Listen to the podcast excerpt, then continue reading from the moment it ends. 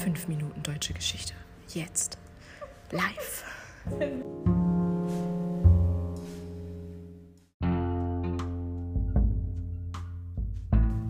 Hi Leute, ich hoffe euch allen geht's gut. Meinem Team und mir geht's super, trotz der Corona-Pandemie. Wir freuen uns, euch weiterhin regelmäßig neue Podcast-Folgen zu erstellen und euer Wissen zu erweitern.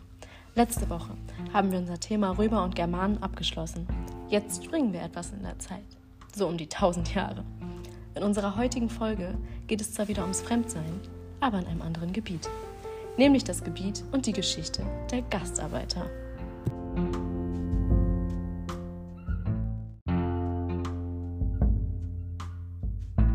Anfang 1950 stieg die Wirtschaft in der Nachkriegszeit.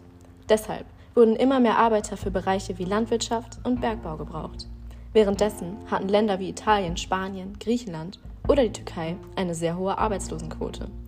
Die Gastarbeiteridee kam hauptsächlich aus den Herkunftsländern, um ihren Arbeitsmarkt zu entlasten. Im Dezember 1955 unterschreibt Deutschland das erste Gastarbeiterabkommen mit Italien. Bis 1963 verbreitete sich die Funktion als Gastarbeiter und immer mehr Menschen, überwiegend junge Männer, kamen nach Deutschland für körperliche Arbeit. Ihr Aufenthalt war eigentlich auf ein Jahr begrenzt, damit das sogenannte Rotationsprinzip funktionieren konnte. Das beschreibt, dass Arbeiter nach Ablauf ihrer Zeit zurückgeschickt werden, damit neue Menschen kommen können.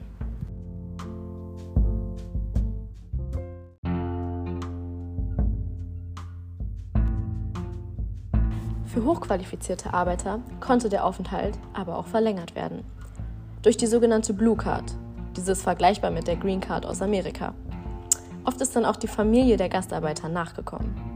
Über die Jahre veränderte die Funktion der Gastarbeiter die Migrationsverhältnisse in Deutschland sehr stark. Die Ausländerzahl wuchs drastisch.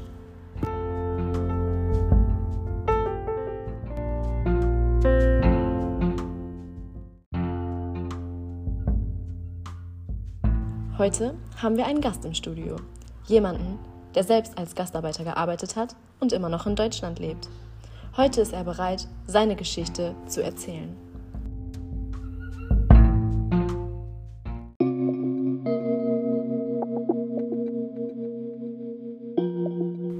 Willkommen in unserem Studio. Möchten Sie sich erstmal vorstellen? Ach, hallo, ich bin ja Ali Bashar und Sie können mich gerne duzen. okay, perfekt.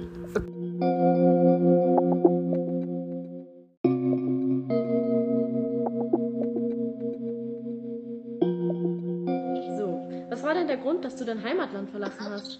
Ähm, der Grund war, dass ich, also in der Türkei gab es keine Arbeit. Deswegen verließ ich mit 29 Jahren die Türkei, weil ich halt Arbeit brauchte, um meine Familie zu ernähren und auch Geld. Okay. Und wie war der Ablauf, als du in Deutschland angekommen bist?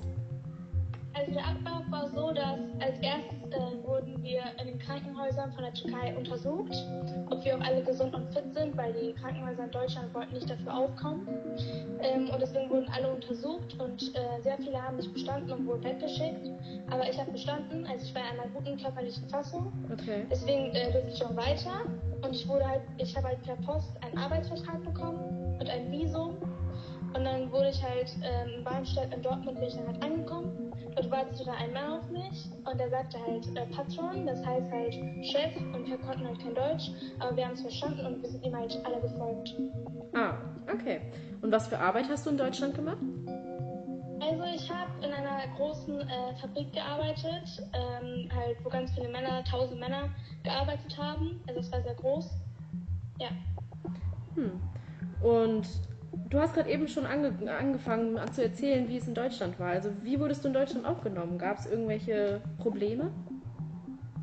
Also am Anfang war ich natürlich sehr alleine. Ich konnte kein Deutsch, ich konnte mit keinen Menschen reden, also ich konnte mich halt nicht verständigen. Mhm. Dann kam aber ein Mann namens Lorenz und er fragte mich, wie ich hieß. Und langsam hat es halt begonnen, dass wir versucht haben zu reden. Und unsere Freundschaft hat auch sozusagen damit begonnen. Sehr schön. Und er, ja, es war wirklich sehr überraschend auch für mich. Und er lud mich auch zu sich ein, zu seiner Frau zum Essen. Und sozusagen Lorenz war der Grund, also er hat mich halt aus meiner Einsamkeit befreit. Und ich habe halt einen Freund getroffen. Okay, also das war eher eine gute Erfahrung für dich. Hast du denn auch Ja. schlechte Erfahrungen in Deutschland gemacht, wie Rassismus? Äh, ja, leider habe ich auch schlechte Erfahrungen gemacht. Ähm, zum Beispiel, als ich im Bergbau halt in der Fabrik halt gearbeitet habe, war es so, dass einer zu mir sagte, dass ich sein Sklave bin und dass ich alles machen muss, was er sagt. Ich habe einfach Ja gesagt, weil ich nicht verstanden habe, was er zu mir gesagt hat. Und dann habe ich zu Hause halt äh, nachgeschlagen, was es heißt. Und dann habe ich halt gesehen, dass es etwas Schlechtes ist. Und ich war echt schockiert, weil ich habe nicht verstanden, warum er das gesagt Ja, hat. verständlich. Habe ich das halt ähm, ja, Lorenz erzählt und der ist halt zu den Kollegen gegangen und die sind halt zum ähm, Chef gegangen und haben es halt gemeldet. Sehr nett. Äh, ja, das war wirklich echt überraschend auch für mich. Und dann äh, hat er uns halt zu sich gerufen, der Geschäftsführer. Und dann musste sich dieser Mann auch bei mir entschuldigen. Ähm, und das, äh, ich war natürlich sehr glücklich darüber, weil ich dachte, dass äh, einfach nichts gemacht wird an sich, weil ich konnte halt kein Deutsch und deswegen dachte ich, war ich schon echt überrascht. Mhm. Also deswegen habe ich aus dieser schlechten Erfahrung eigentlich auch eine gute sozusagen auch gehabt. Ja, sehr schön. Und ähm, ja, Und hast du je mit dem Gedanken gespielt, wieder in dein Heimatland zurückzukehren? Oder warst du sogar wieder zurück? Ja, also ich denke schon, also ich glaube, jeder hatte mal den Gedanken daran, in seine eigene Heimat zu ziehen. Ähm, da, also, da man halt seine Familie vermisst und na Mhm. klar, aber das, aber ich halt, ich lebe hier jetzt schon seit sehr vielen Jahren und ich bin auch zufrieden, ich arbeite, also deswegen ähm, ich, werde ich auch hier bleiben. Ich bin auch, also ich bleibe ja noch hier und ich werde auch mal hier, hier bleiben. Du hast gerade schon von deiner Familie ange äh, angefangen. Wie ist denn da jetzt das Verhältnis? Hat sich das verändert oder ist immer noch ein gutes Verhältnis? Ähm, ja, also die wissen ja halt, dass ich jetzt hier bleibe. Die wissen ja auch warum. Und meine Familie, ich habe ja hier ähm, drei Kinder und vier Enkelkinder und wir haben auch alle die deutsche Staatsangehörigkeit. Mhm. Also wir sind alle Deutsche. Ähm, und deswegen, äh, also wir persönlich äh, fü- fühlen uns hier auch wohler als in der Türkei. Es ist natürlich sehr Okay. schade, dass wir unser Heimatland verlassen mussten, aber wir haben halt hier Arbeit gefunden und jetzt ist das hier unser Heimatland sozusagen.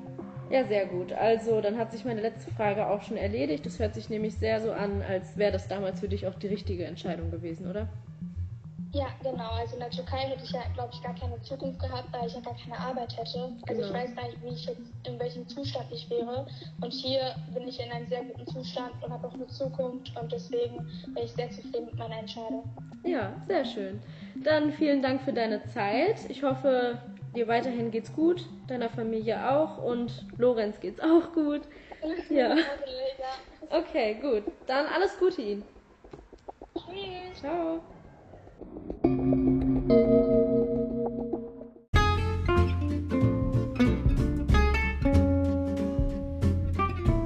So, das war's auch schon mit unserer Folge heute. Ich hoffe, ihr hattet alle Spaß zuzuhören. Ihr könnt mir gerne auch noch Ideen für nächste Woche schreiben, über die ich reden könnte. Bis dahin, alles Gute.